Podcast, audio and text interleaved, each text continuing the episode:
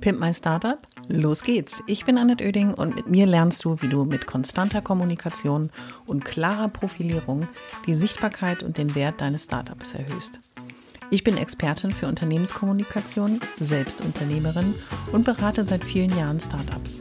Mit diesem Podcast bekommst du immer am Montag und Mittwoch in einer kurzen Folge meine sofort umsetzbaren Profi-Tipps aus 25 Jahren Erfahrung. So sparst du Zeit und nimmst deine Startup-Kommunikation selbst in die Hand. Los geht's! Alle wichtigen Infos zur Folge und mir findest du in den Shownotes.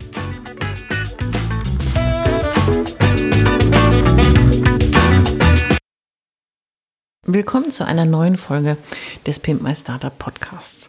Und während ich letzte Woche ein bisschen nachdenklich war und mich mit dir gedanklich mal auf den Weg begeben habe, und vielleicht ein paar Grenzen auch definiert, was notwendig ist, was wichtig ist in der Kommunikation. Und vielleicht auch hm, ja, die Grenzen des Möglichen und des Notwendigen. Geht es in dieser Woche um etwas Positives, nämlich um die Geschichte, deine Startup Story, die du erzählen sollst. Und deswegen heißt die Folge Erzähl deine Startup Story. Denn die, die schon drei Tage mit ihrem Startup da draußen unterwegs sind, werden es kennen. Es ist ein zentrales Element von vielen Präsentationen, die du halten wirst, vielen ähm, Antworten, die du geben wirst auf die Frage, was machst denn du eigentlich? Ist aber auch, oder was macht ein Startup? Ist es aber auch ein Punkt, über den du dir selber Gedanken machen solltest. Und ich bin der Meinung, dass das für Startups natürlich wichtig ist, weil es viele Anwendungen dieser Story gibt. Aber Menschen wollen Geschichten hören. Die wollen kein Verkaufsgespräch in erster Linie mit dir führen, wo du alle Vorzüge eines Produktes vorführst und dann den Preis dazu nennst.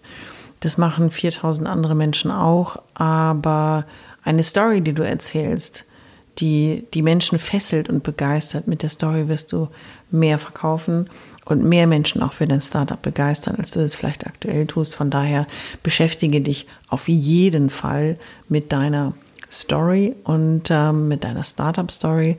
Und ich habe dir wie in jeder Folge drei ja, elementare Tipps mitgebracht und die Tipps von heute sind eigentlich die Bestandteile deiner Story. Das heißt, die drei sollten auf gar keinen Fall in deiner Story fehlen. Und ich habe mir das überlegt, denn das Geschichtenerzählen ist vielleicht gerade für die Introvertierten da draußen manchmal eine echte Herausforderung, nicht nur sowieso mit vielen Menschen umzugehen.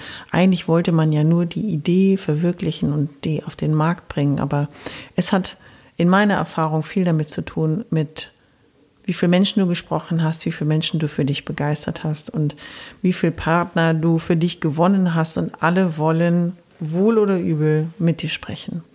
Und da ist natürlich die Frage, was macht dein Startup, was machst du, wie bist du auf die Idee gekommen, die Antwort wunderbar in eine schöne Geschichte zu verpacken. Fangen wir an mit dem Teil Nummer eins, der in keiner Story fehlen darf, und zwar der Held. Ich bin jetzt nicht so der Anhänger des Superhelden-Mythos, aber wenn ich mich mit diesen Geschichten und den Startup-Geschichten auch beschäftige, geht es schon darum, dass die zentrale Person, und deswegen gibt es für mich auch diese Definition der Startup-Kommunikation, weil es eine sehr besondere Kommunikation ist. Sie hat nämlich sehr eng mit den Gründern und Gründerinnen zu tun und die in der Regel auch die Helden sind der Startup-Geschichte. Also mach dich, dein Gründerteam, mach auf jeden Fall einen Held aus dir, eine Heldin. Und dazu musst du in dem ersten Teil den anderen erstmal erzählen, wer du bist.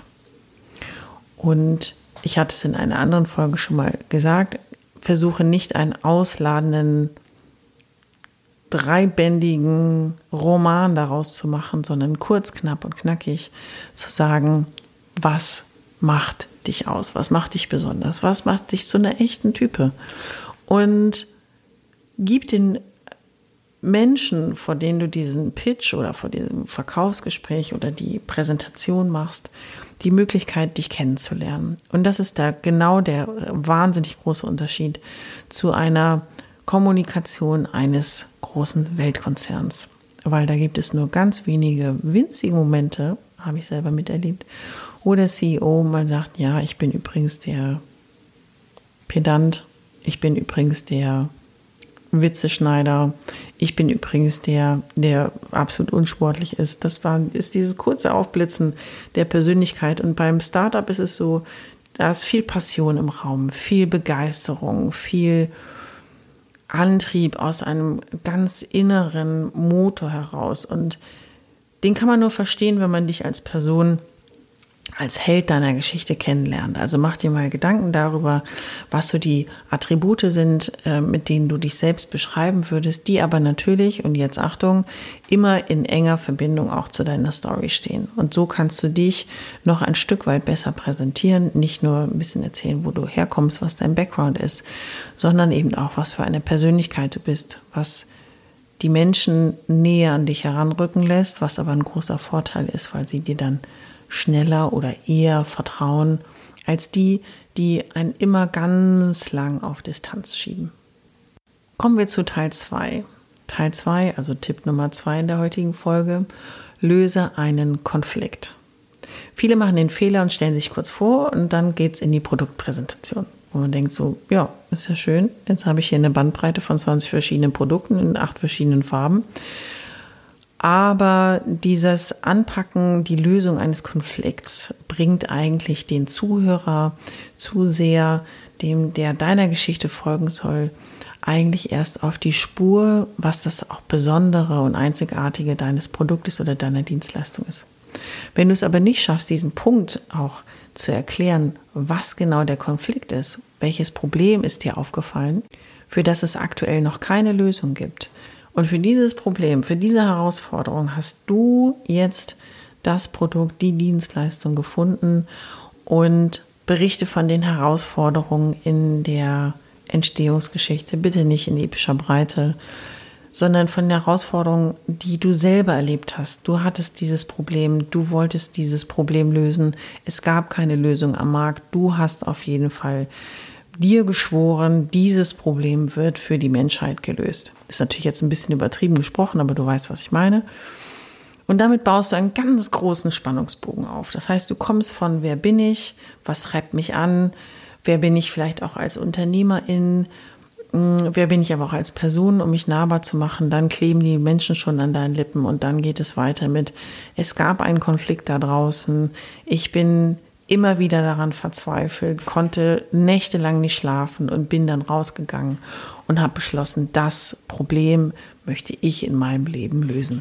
Und wenn der Spannungsbogen bis zum Schluss richtig auf die Spitze getrieben ist, dann wollen natürlich alle wissen, ja, und wie hat er oder sie es denn jetzt gelöst? Ja, und mit dieser Spannung kannst du arbeiten, denn du hast es geschafft, du hast die volle Aufmerksamkeit von allen um dich herum und kannst nun erzählen, was dein Produkt, deine Dienstleistung, die du auf den Markt gebracht hast, wirklich leisten, wie sie das Leben der Menschen, vieler Menschen verbessern können.